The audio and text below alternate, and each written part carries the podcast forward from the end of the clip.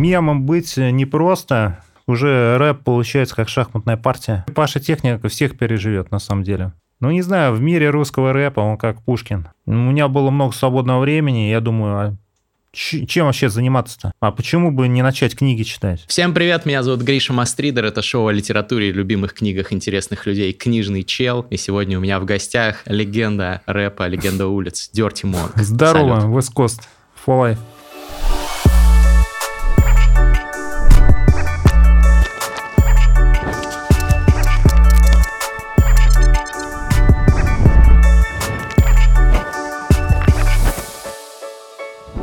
West Coast, хорошо. Сложно было даже подступиться к этому интервью, потому что ты такая легенда детства моего, конечно, и молодости. Вот. А, но я ничего о тебе не знаю, как о обычном человеке. То есть твой образ весьма мифологизирован, а, и так, так по крупицам только что-то я о тебе слышал. Как ты вообще рассказываешь о себе, если э, вот э, на вечеринке, например, представляешься, кто ты такой? А, смотря какая вечеринка. Ну, в основном... Ну, обычная я вечеринка не супер, не супер рэперская. А, не супер рэперская? Вот кто такой Dirty Monk? Герой, которого я создал сам. Ну, и мне хотелось в свое время, чтобы был такой человек, которого все, все бы обсуждали в интернете.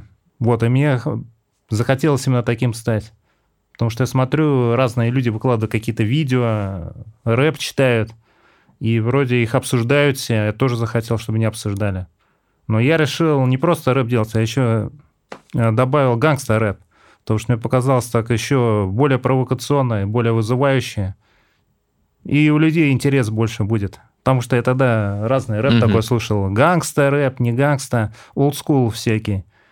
И вот как-то я их наслушался, и прям такая доза тестостерона приливала ко мне, что я брался за камеру и что-то там начинал кричать сам на камеру. Ну, ты понял. Какой процент в этом был а, такого э, ироничного выстраивания образа, а какой процент был аутентичного тебя, вдохновленного ну, я могу сказать, здесь хороший вопрос. Здесь и вдохновение было, да, и какая-то такая юношеская удаль, что ли, не знаю, желание себе заявить как-то.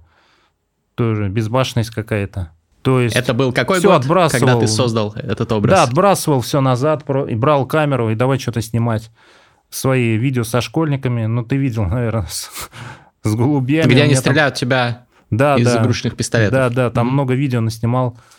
Да я просто в интернет выкладывал, смотрю, людям нравится, значит, если есть отдача, надо дальше снимать. И вот так и снимал. А потом как-то уже подошел к такой точке, что надоело. И прекратил снимать какое-то время. Ну, вроде миллиона угу. просмотров собрал на Ютубе. Что хотел, то достиг, все.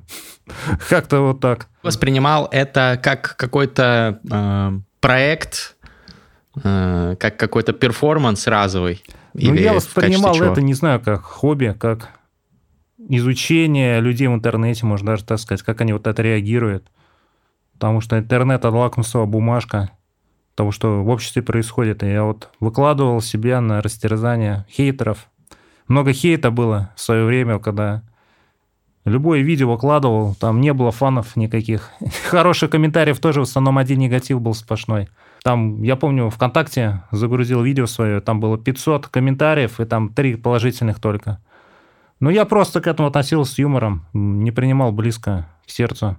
Чем ты занимался на тот момент? А, ну, на тот момент я в институте своего? учился. И это был какой сейчас? 2011 год.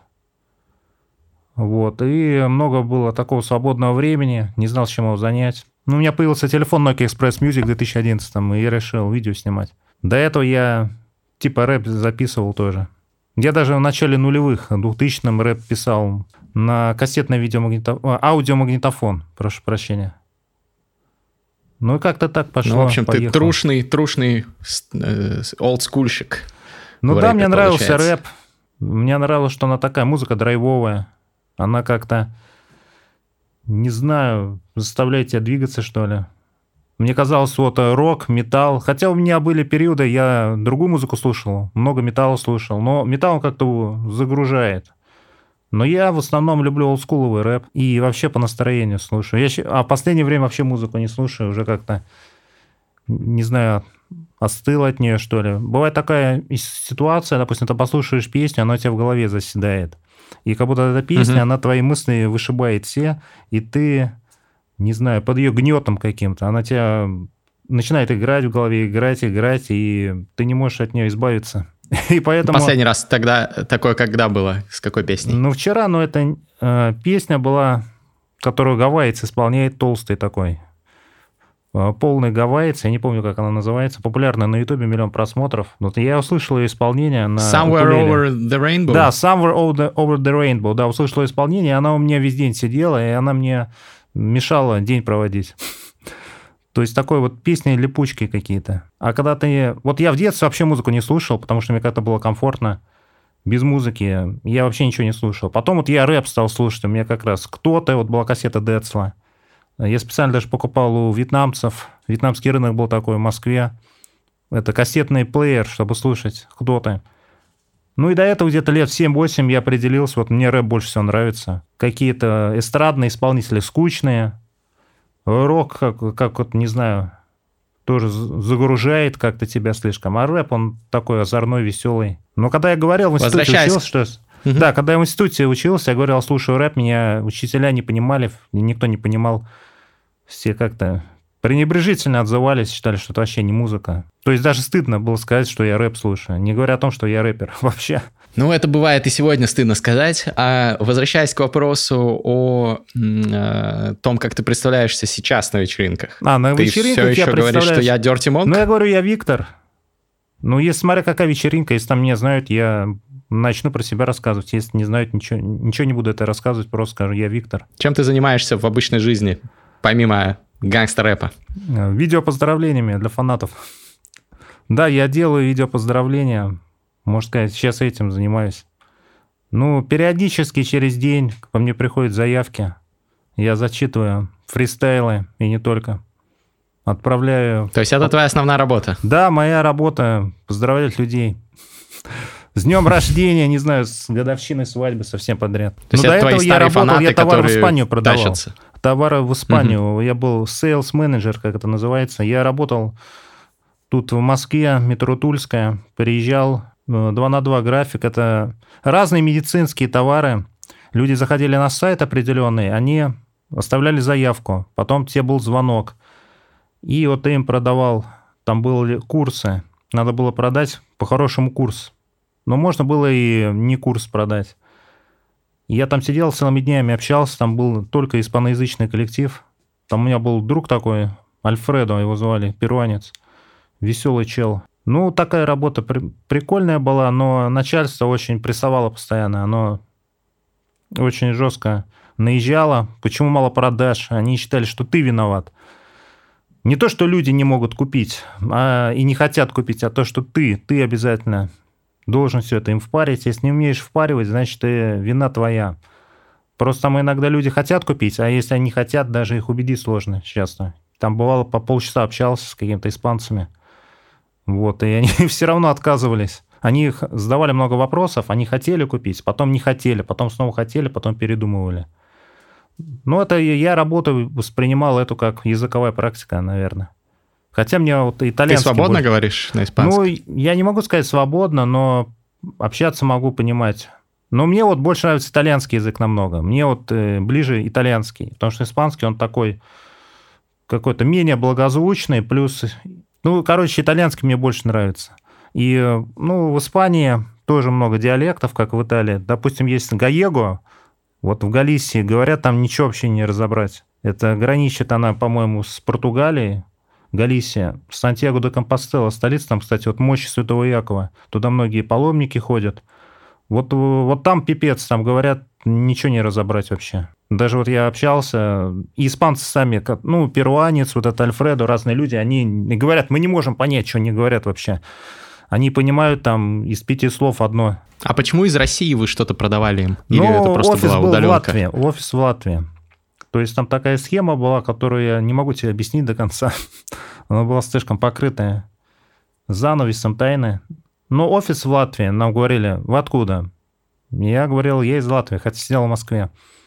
Но это все было легально. Понятно. Вот. Но рэп, э, рэп и поздравления тебя как-то вдохновляли, видимо, больше. Ну тогда, на тот момент, я забил вот на рэп уже. Меня это был 2000, по-моему, 14 год, если не ошибаюсь. Или 15, не, 15 год. Меня тогда позвал этот... На Versus Battle меня позвали, вот, э, против Паш Техника.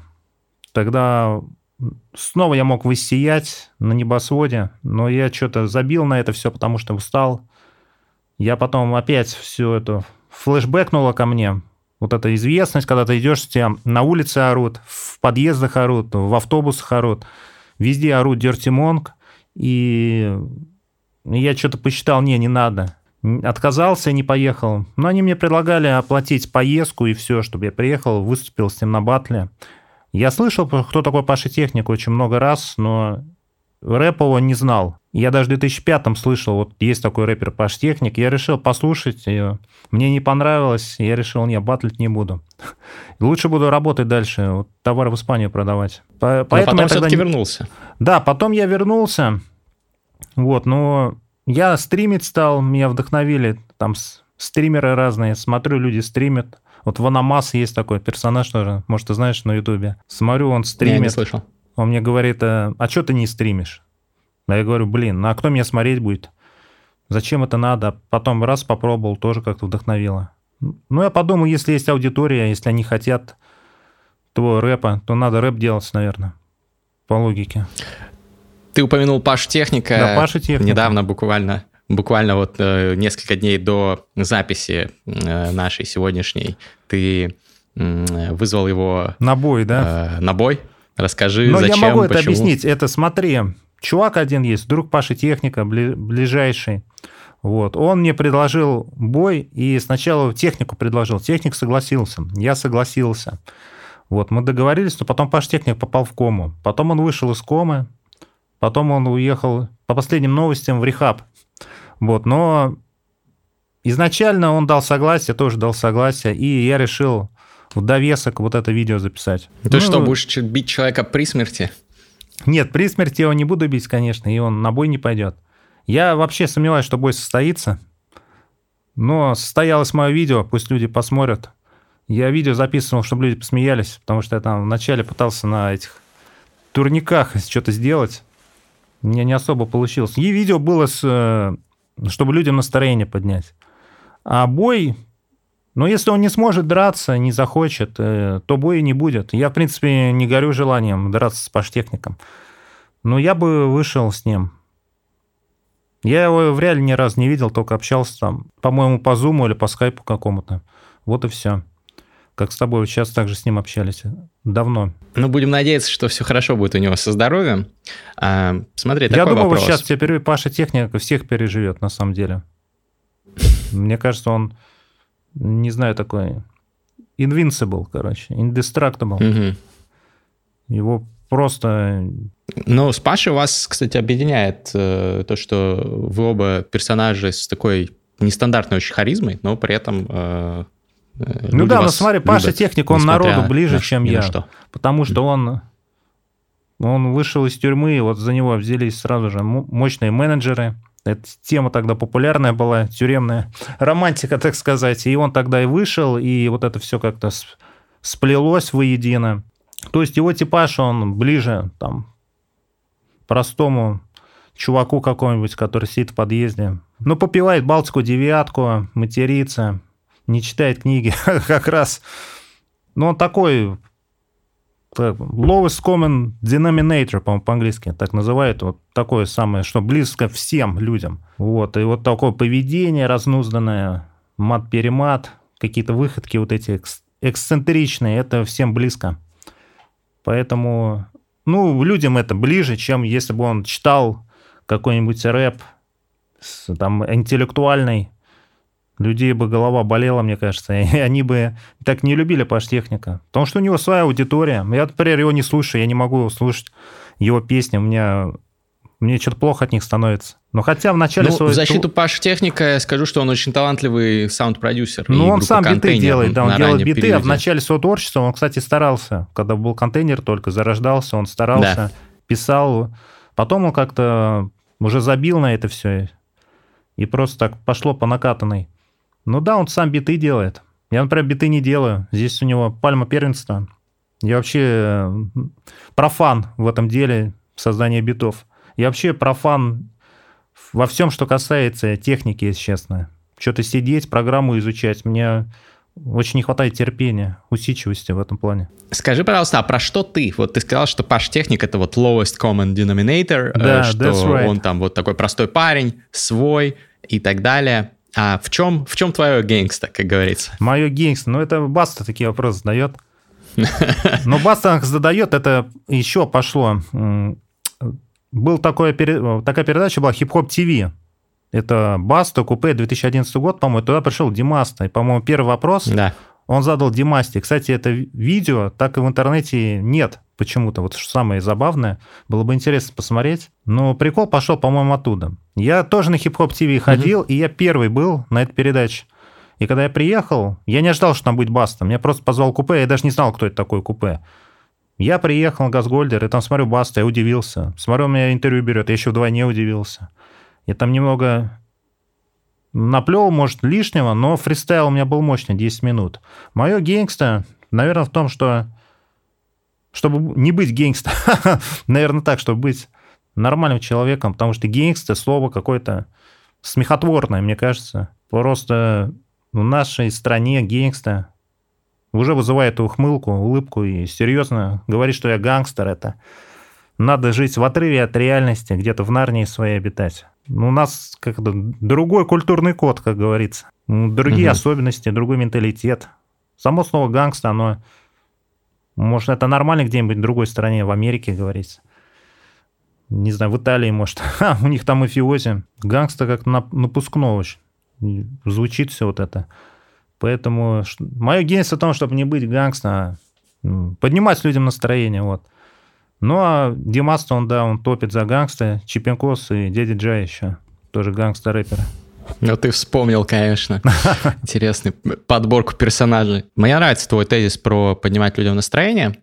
Хотел спросить еще вот что. В одном интервью ты говоришь, что э, первая реакция на тебя от незнакомцев — это смех. Смех. Ну да. Что смех. ты думаешь об этом? Каково, каково это? Mm, каково быть хороший мемом? вопрос мемом быть непросто, если все близко к сердцу принимать. Если же просто отгородиться, ну, в такой, не знаю, купол какой-то спрятаться, то нормально. Все вот эти... Все будет отлетать от тебя просто. Такая броня у тебя есть. Если есть броня, то да, мемом быть легко. Если у тебя нет брони, ты ко всему очень щепетильно относишься, близко к сердцу принимаешь. Любой смех, любой взгляд, любой какой-то тычок, то конечно, тяжело. Я, когда начинал все, я не собирался быть мемом. Я не хотел, чтобы меня на улице узнавали. Мне человек один сказал, скоро тебя будут узнавать на улице. И я подумал, блин, да такого не может быть. Ты же сказал, что хотел просто. стать популярным. Я ты хотел, ж, но ты, я ты не хотел, чтобы меня часть узнавали. Я хотел, чтобы моя популярность угу. ограничивалась интернетом, чтобы она в реал не переходила. А она перешла вот эту грань, и меня стали узнавать. И мне это сначала не нравилось, но я потом привык. Но были моменты, когда меня очень много людей узнавало, мне это вообще не нравилось. То есть я даже домой шел окольными путями какими-то, чтобы не идти по прямой, потому что там, я знал, сейчас начну кричать везде «Дерти Монг», и можно даже социофобию заработать вот таким творчеством, когда ты являешься мемом. Но мемы надо использовать с умом, э, свою мимичность, или как это назвать, монетизировать как паш-техник, короче. И тогда все будет в шоколаде. Потому что очень Но, много персонажей. ты тоже ее монетизируешь? Да, я сейчас, сейчас монетизирую. Я считаю, это лучшее, лучшее решение любого мема. Ну, когда ты с человек мем, точнее, это монетизация. Потому что раньше было очень много мемов. Чувак, это рэпчик, какой-то мужик про Язя поймал, он тоже передачи даже вел. Да. Очень много было персонажей, но все они полегли где-то, и мы не знаем, где они, что с ними. Ну, кто-то всплывает рано или поздно. Вот Литвинков Никита был такой, с сосисчиками всплыл сейчас на трэш-стримах. То есть э, персонажи угу. где-то есть.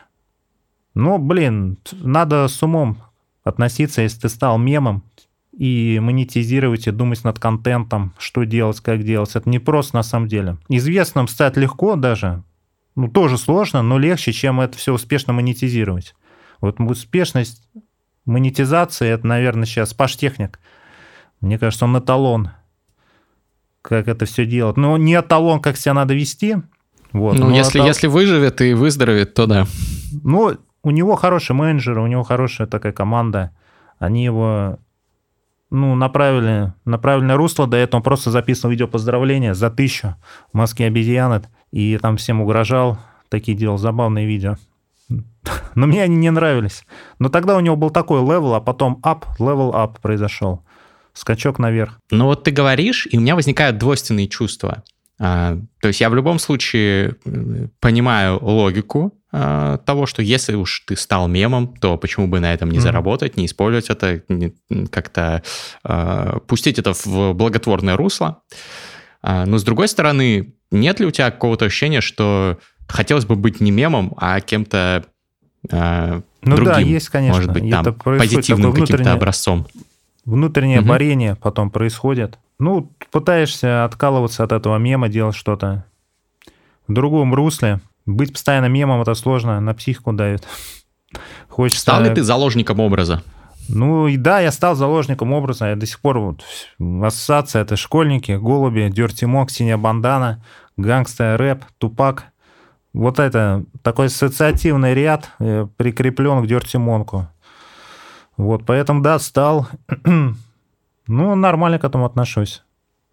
Хотя бы так знают, блин. Дальше можно делать что-то другое, но у людей всегда будет... Вот это, допустим, Арнольд Шварценеггер, он терминатор. Каким бы еще фильмы, не знаю, не сыграл роли, всегда не снялся где-то, он всегда терминатор, допустим. В основном у многих людей. Также и вот я, Дерти Монк, это гангстер рэп, все в таком духе. Просто ты растешь, тебе это надоедает, начинает э, надоедать.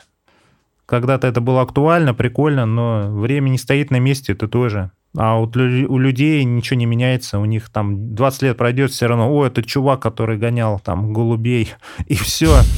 То есть за это время столько всего изменилось, я изменился, а у них все равно вот эта зацепка, ее, не знаю, никак не выбить, это какая-то психологическая штукенция такая. Поэтому, ну, ну параллельно быть, я... может. Делал лирические треки тоже. У меня был даже альбом «Боль» назывался, но людям не зашел. Потому что они хотят гангста. Ну, может быть, люди удивятся сегодня, что а, Dirty Monk, тот человек, который гонял голубей и школьников э, в этих легендарных видосах 10 и более летней давности, он еще и книжный чел. И сегодня да, мы поговорим... я книжный чел, поговорим про это. О литературе с тобой. Как вообще пришел, пришел ты к увлечению книгами? Ну смотри, я в детстве не любил читать, это если взять 8-9 лет. Не, подожди, я любил читать Николая Носова. Мне нравился Носов в детстве очень. Незнайку? Ну, у него разные были, вот сейчас не все, все не вспомню. И Незнайка, и такие детские рассказики. Но я был ребенок, там главные герои дети, мне это было актуально и интересно. Потом я как-то перегорел с чтением. Я в основном фильмы смотрел, кассета и так далее. Я что-то вообще не, ничего не читал. Но в школе я любил литературу. Допустим, задавали даже «почитай Гоголя». Я брал Гоголя и начинал читать. Мне всегда было интересно, увлекало, и я не мог оторваться. То есть в школе литература нравилась как предмет. Для меня не было вот Марокко что-то брать, читать. Наоборот, я читал интересно. А, Достоевского вот «Преступление и наказание», помню, прочитал, мне понравилось. Я даже не обратил внимания на то, что книга тяжелая. Она в целом тяжелая, там слог у него такой тяжелый. Но она захватывает, интересно.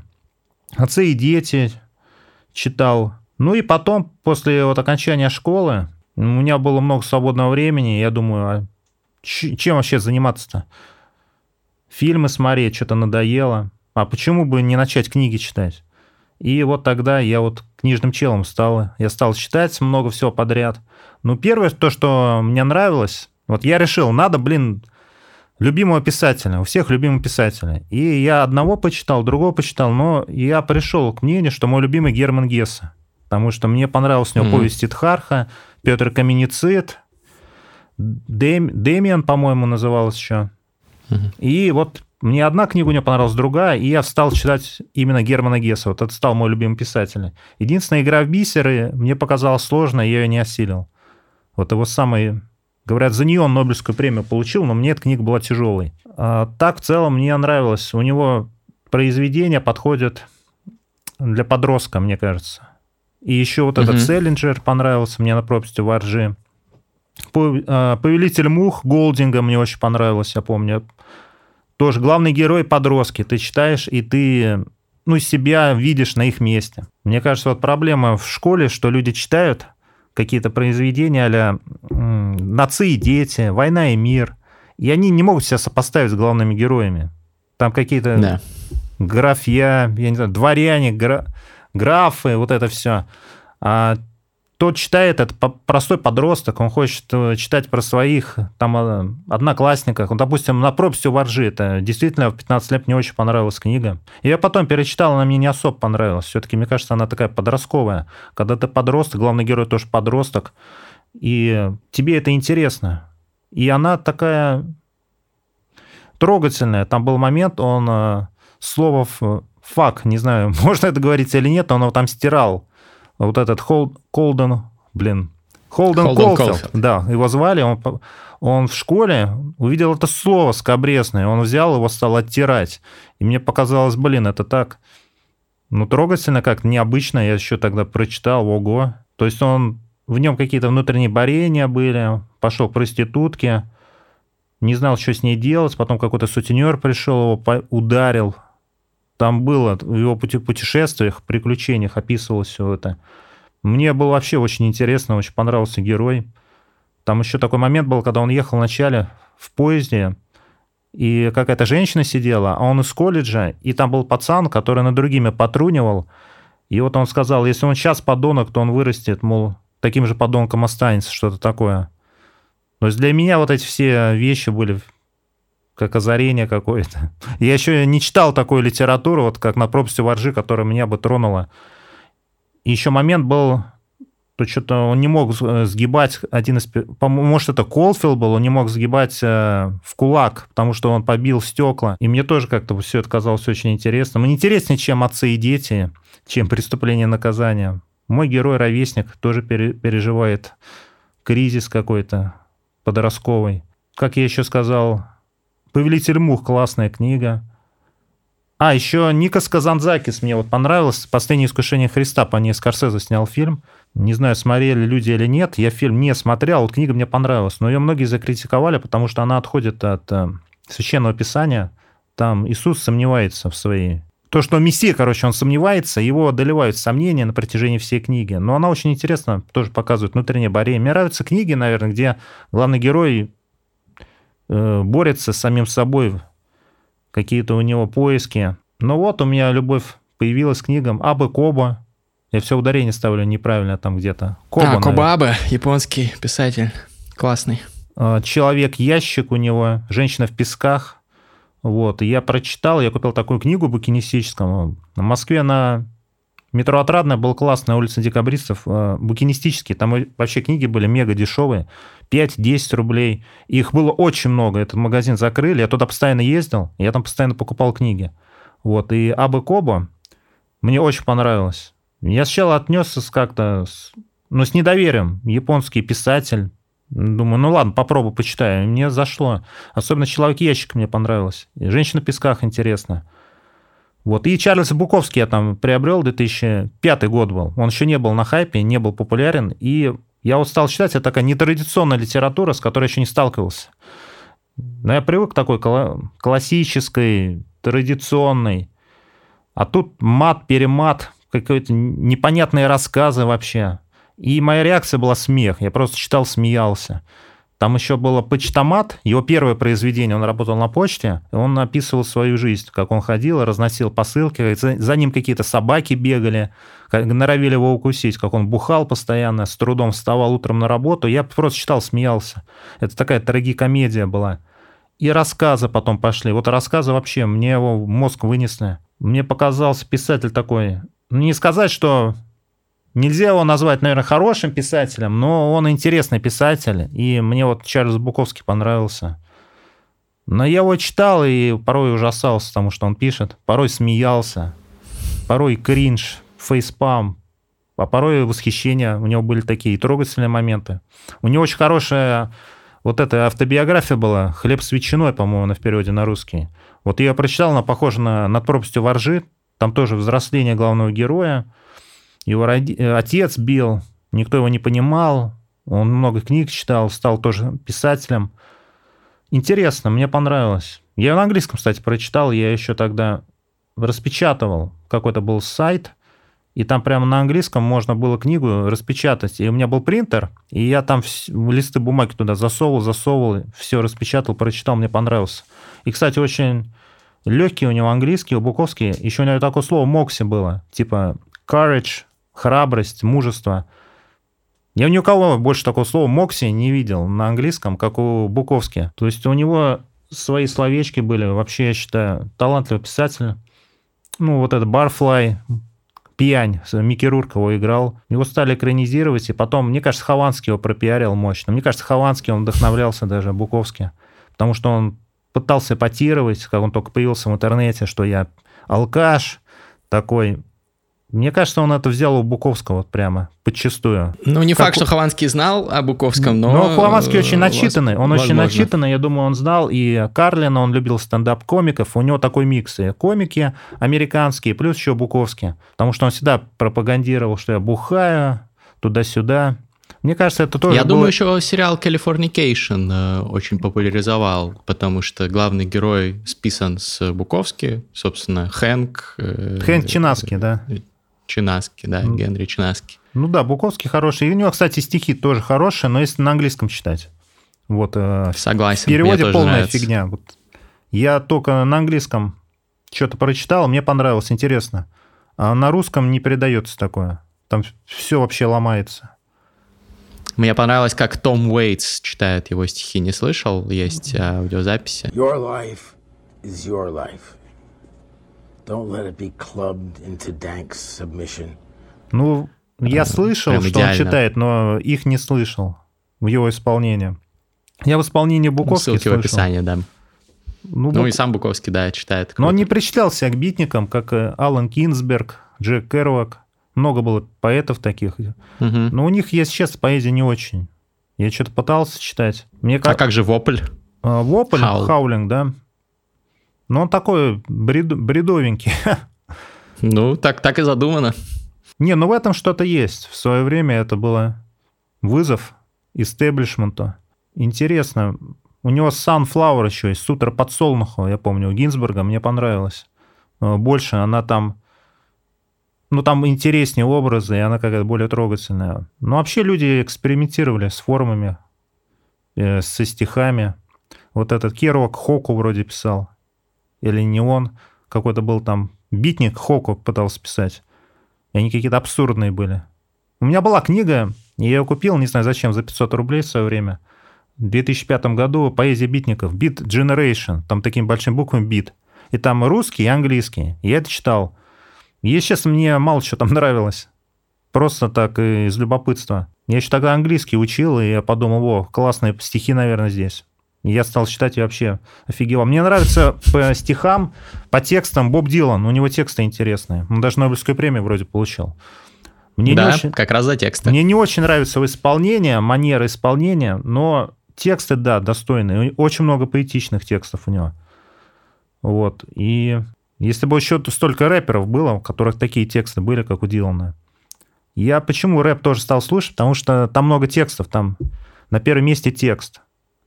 Я Боба Дилана слушал, мне нравилось, я переводил его тексты, мне нравится Shelter from the Storm, классный текст, кстати, Гребенщиков переделал вообще, «Ключ от твоих дверей» называется.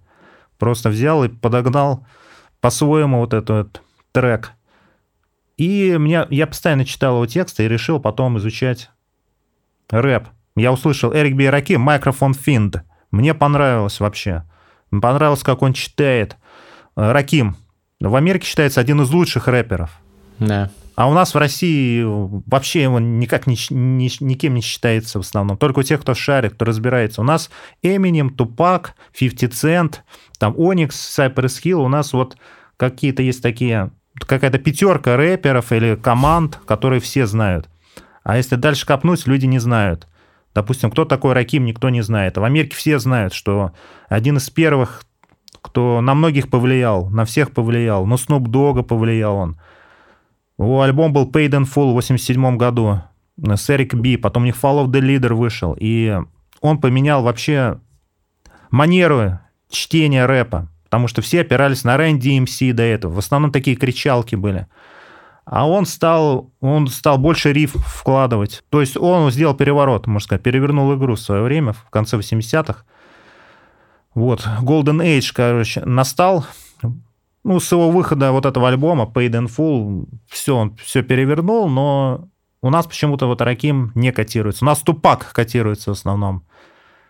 Тупак лучший рэпер, мне все говорят. И я даже сам сказал в треке избранный, ко мне Тупак пришел во сне. Хотя он ко мне не приходил, а просто хотел, чтобы люди, ну, как бы быть на одной волне с людьми. Если бы я сказал, ко мне пришел Раким, они искали, кто это, мы не знаем такого. Хотя в Америке все его знают. И я решил, ко мне Тупак пришел. То есть, может, это популизм называется, не знаю.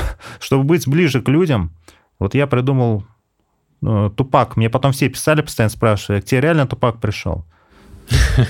И там много лет спрашивали про Тупака.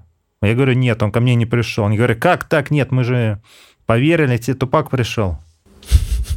Но Тупак, у него тексты простые. У него очень много разных тем. И про аборт он читал, и про беспредел полиции. Но у него, я считаю, не хватает немного поэтичности. Хотя вышла книга со стихами. Вот. Э, и, блин, я почитал, он неплохой лирик был. Даже Есенина, Есенина немного напомнил, Тупак. То есть есть такие неплохие стихи. Но они написаны немного... Но есть похожий вайп у них. Да, там есть стих, как он влюбил девушку, но она от него ушла. Я не помню, как он назывался, но я прочитал, и прям мне что-то вайп Есенина какой-то поймал. Интересно. Но в рэпе он не знаю, он людям нравится своей эмоциональностью. Вот Нотариус B.I.G., он более такой монотонный. Мне, например, он не очень нравится. А Тупак, он эмоционален, он такой passionate, очень... Он из-за этого, мне кажется, пострадал. Из-за того, что он был чересчур безрассудный. И вот в этом 96-м году он полез, куда не надо было лезть, выяснять отношения, драться в фойе, когда был бой Майка Тайсона в Лас-Вегасе. И просто тоже по своей глупости, мне кажется, пострадал и погиб потому что его потом застрелили в машине, когда он ехал с Шугнайтом, много разных теорий, что он жив, что он живет где-то на Кубе. Его видели на Кубе, но это все фейк. Его, ну, из-за своей глупости. Он был очень такой reckless, как говорится по-английски, безрассудный. Да. Ну, и... Я недавно послушал подкаст uh, Slow Burn американский, там целый сезон расследования смерти Тупака с кучей интервью, ну и, и, и событий, предшествующих этому. Очень советую всем зрителям. Ссылка в описании. Ну да, но мне больше нравится вот Раким, у него тексты поинтереснее, мне кажется. У него есть рэперы, которые писали интереснее Тупака в плане текста, панчей и всего остального. У Тупака нет панчлайнов. Он просто эмоциональный рэпер, который о наболевшем... Он скорее читал. поэт. Да. Такой, как бы без панчлайнов, да. Вот есть рэпер Лор Финес, люди не знают, кто это такой многие. Это рэпер, потом появился Бигел. Бигел, mm. у, него, у него очень много панчлайнов, такой считается один из топ панчлайнеров. Его перепутали и застрелили в 96 году с его братом, что ли, вот точно не помню, с кузеном. Но вот он очень техничный был MC, но мне нравился больше не он, а Lord Finesse. У него голос такой спокойный, он это Snoop Dogg с восточного побережья, с East Coast а. Причем, в отличие от Snoop Dogg, у него прикольные там панчи, строчки всякие. Панчлайны — это топ-тема. Давай поясним, у меня просто аудитория не на знаю, этом канале что такие супер панчи. разная, не все знают, что такое панчи. Вот что такое панч? Ну, панч в переводе — это удар. Это такая ударная строчка, когда ты слушаешь, слушаешь, и оп, неожиданно что-то вылетает. Можно какой-нибудь панч, который вот тебе нравится? Можно на русском. На русском проще сейчас. было людям понять. Вспомнил свой панч, но пошлый. И решил его не озвучивать, который у меня был на батле против Алина Эйпси. Так, я вот Lord Finesse а лезет все в голову на английском панчлайн. Your rhymes empty. Давай, мы перейдем. Your rhymes are empty prison. Waste of bars. Ну, ты понял. М, Типа э, зря тратить э, решетки и зря тратить э, строки. Bars, да, вот игра эти. слов. Такты, Bars. да. То есть он обыграл bars как решетка, bars как такты.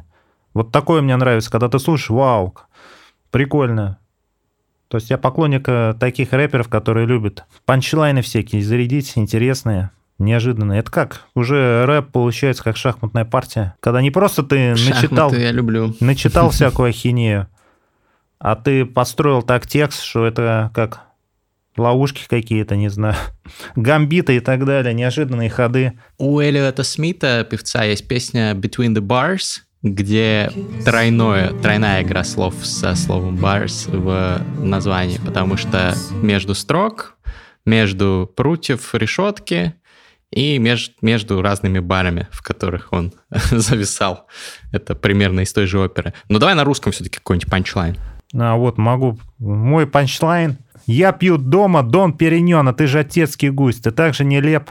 Если бы Бер Лазар кричал за Русь. Не знаю, такой панчлайн я сочинил. Я обыграл, что Бер Лазар кричит за Русь. Бер Лазар главный Раввин раввин, России, по-моему, да. да. если правильно понимаю. Мгм. Ну, это чисто такая комичный панчлайн. Я просто представил, как Окей. Бер Лазар кричит за Русь, мне стало смешно. Хотя, может, он и кричит за Русь, я не знаю.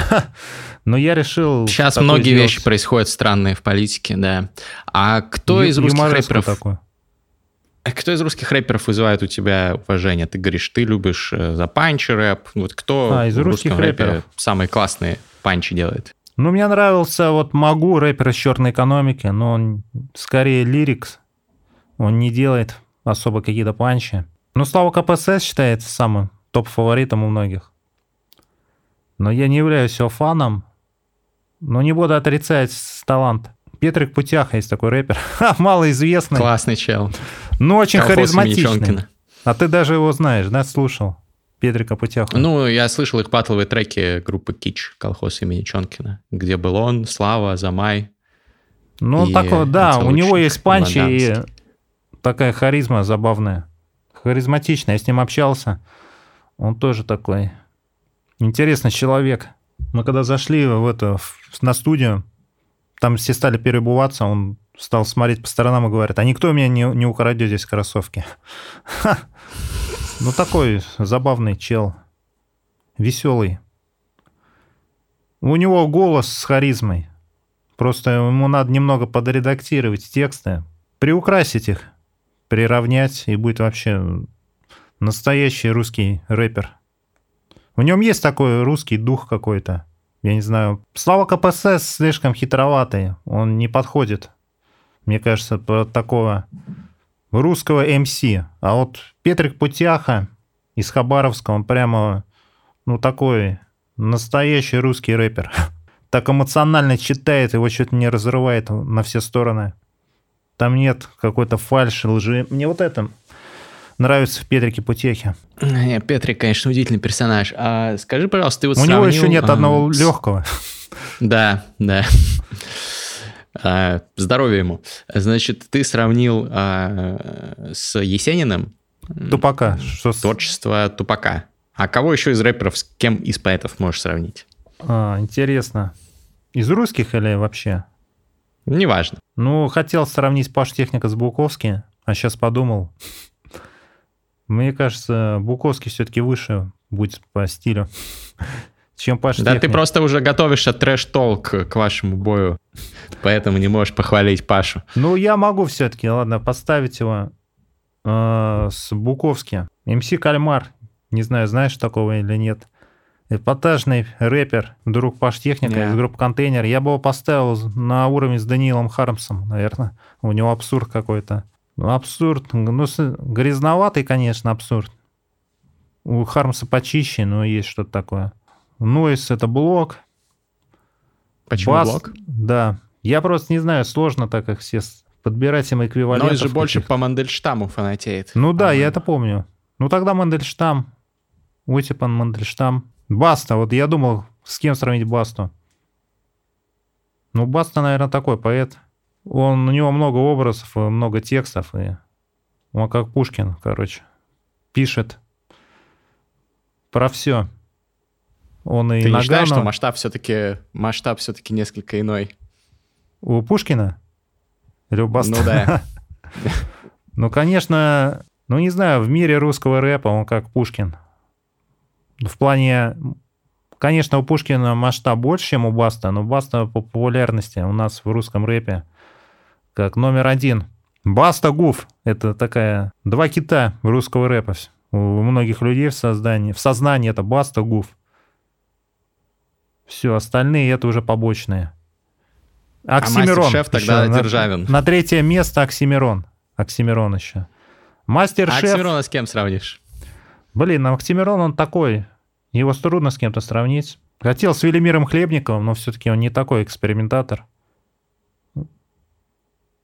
Не знаю, у него микс поэтов, поэтов Серебряного века. Еще туда добавить э, Хлебникова в догонку. У него какой-то такой коктейль. А почему Хлебникова? Хлебников же такой супер э, изменял язык, подстраивал там под себя но, просто как из но он, э, лего. он этим не занимается, но у него много каких-то экспериментов в плане панчлайнов. Он очень много стал отсылок делать. Такая болезнь появилась, болезнь Оксимирона, очень много заставляет людей лазить по интернету, выискивать в Википедии, что это означает. Кто такой Савонарова? Как ты относишься? Я отношусь к этому, об- кстати, обиде? положительно. Положительно, мне это нравится. Это хотя бы какая-то от рэпа польза уже, польза уже идет.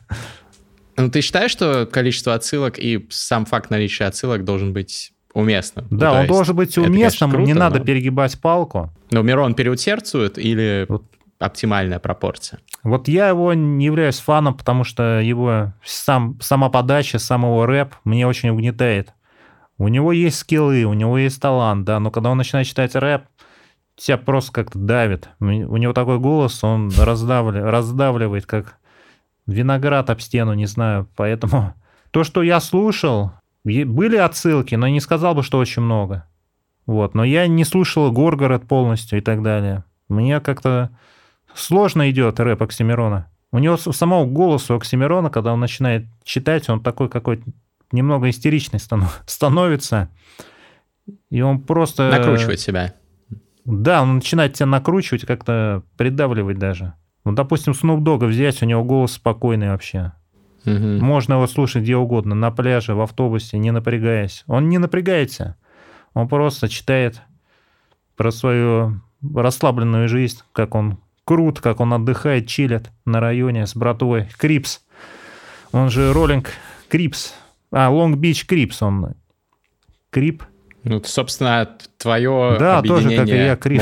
Crips. Только Вы- я Москва Crips, а он Long, Long Beach Коллеги. Crips. Ну, он считается самым таким известным рэпером Crip ом. Я стал вообще Crips, потому что все рэперы крутые, мои любимые из Crips. Ice-T Crips, э, Snoop Dogg Crips. У Eazy я не являюсь фанатом, мне его голос не нравится и тексты. Но он тоже Crips, Kelly Park Compton Crips. А Bloods э, это Game, таких рэп... Game, B-Real входил в Cypress Hill Bloods, но их поменьше. То есть в основном выходцы из Crips. Большинство рэперов э, с восточного, э, тьфу ты, западного побережья. Ну вот, наверное, вс- все сравнения свои пр- привел, даже не знаю. Ты Вопрос на такой. кого из поэтов хотел бы быть похожим? Давай Я? тогда так. Да.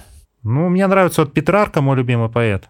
Но на него я бы похожим не хотел бы быть, потому что у него слишком старомодная поэзия, мне кажется, сейчас. Он восхвалял Лауру, Лаура, как ее называют. Сейчас Ты это- его читал в оригинале и читаешь, если я правильно помню. Я его читал, да, в оригинале на итальянском. И я с словарем читал, потом без словаря. Мне нравится. Каково это вообще? Ну, это супер нестандартно. Я тебя поспрашиваю еще немного, если ты не против на эту тему. Давай. В Петрарка поэт итальянский 14 если мне не изменяет память, века. Это же супер старая какая-то поэзия, которая, ну, лишена очень многих атрибутов, э, которые привнесли э, э, современные поэты, и даже не современные, там еще тогда не было э, там ни Байрона, ни Шекспира, ни тем более там каких-нибудь современных всяких движений. Да. Это супер алдовая, супер кондовая во многом поэзия. Кондовая. Ну Вот. да, есть такое. Почему это твой любимый поэт? Чем он так хорош, Петрарка? Ну, потому что мне нравится вот эта романтика, дух романтики у него. Я вот, э, если честно, первый раз ознакомился, и мне понравилась романтика. Вот такая страстная итальянская романтика. У испанских поэтов тоже у многих есть такая романтика.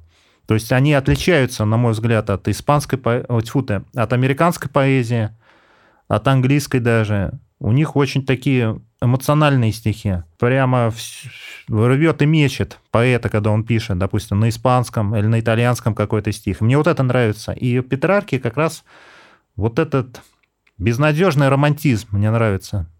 То, что он посвящал стихи вот этой девушке. Очень много трогательных э, моментов. У него есть стих, и где он ее вспоминает с первой встречи. Он в церкви ее увидел, по-моему. Как он, он ее увидел, как он ее полюбил. То есть я много читал, и как во мне это щелкало, мне это нравилось. Как он ее... А как она будет похоронена, как потом она взлетит на небо. Ну, она ставит Ласуа Белла с поля. Лашан Донтера Ласуа Белла с поля. По-моему, так было в оригинале. Оставит свою красивую оболочку, но ее душа полетит на небо. Как это красиво, поэтично. Мне вот это нравилось. В нем такая, как бы сказать, нотки пессимизма в его поэзии есть. В то же мере и романтики. И очень красиво. И в оригинале на итальянском, хоть это старый итальянский, там есть рифмы, там даже не все так прям пипец Кондова, Кондова, как ты назвал, там есть все-таки рифмы во многих стихах, и мне вот, блин, нравится Петрарка. Ну, он меня тронул, он меня, допустим, Хлебников, да, он прикольный, он экспериментатор, но эти стихи не трогают тебя. Блок, красивый поэт, поэма «12», вот это про незнакомку, очень классно, но они не трогают. А вот Петрарка меня тронул, в нем даже что-то такое инфантильное есть его поэзия, вот как он влюбился вот в эту девушку, и все, ей предан, и стихи пишет, пишет. И они все такие очень и грустные, и трогательные. Я еще хотел, вспомнил Гагарин, стихотворение Евгения Евтушенко. Я считаю, вот одно из лучших, то, что я читал на русском языке вот, в плане поэзии. Э, называется «Землянин Гагарин». Евтушенко, вот рекомендую почитать, там очень классно он вообще насочинял рифмы такие. Луну заневестивал, петлю Нестерова. Интересные рифмы там. И очень трогательное стихотворение, классное. Виктор, ну что, э, вдохновил ты своими рассуждениями о поэзии, особенно круто, что ты в оригинале читаешь самую разную. Какое стихотворение ты прочитаешь Я для зачитаю на испанском. части? На испанском, да, сейчас будет стихотворение, называется «Сино на море без любви». Хулио Матео написал. Он похоронен на Веденском кладбище, это малоизвестный поэт. Он потом, когда началась гражданская война, в Испании вроде уехал в Россию.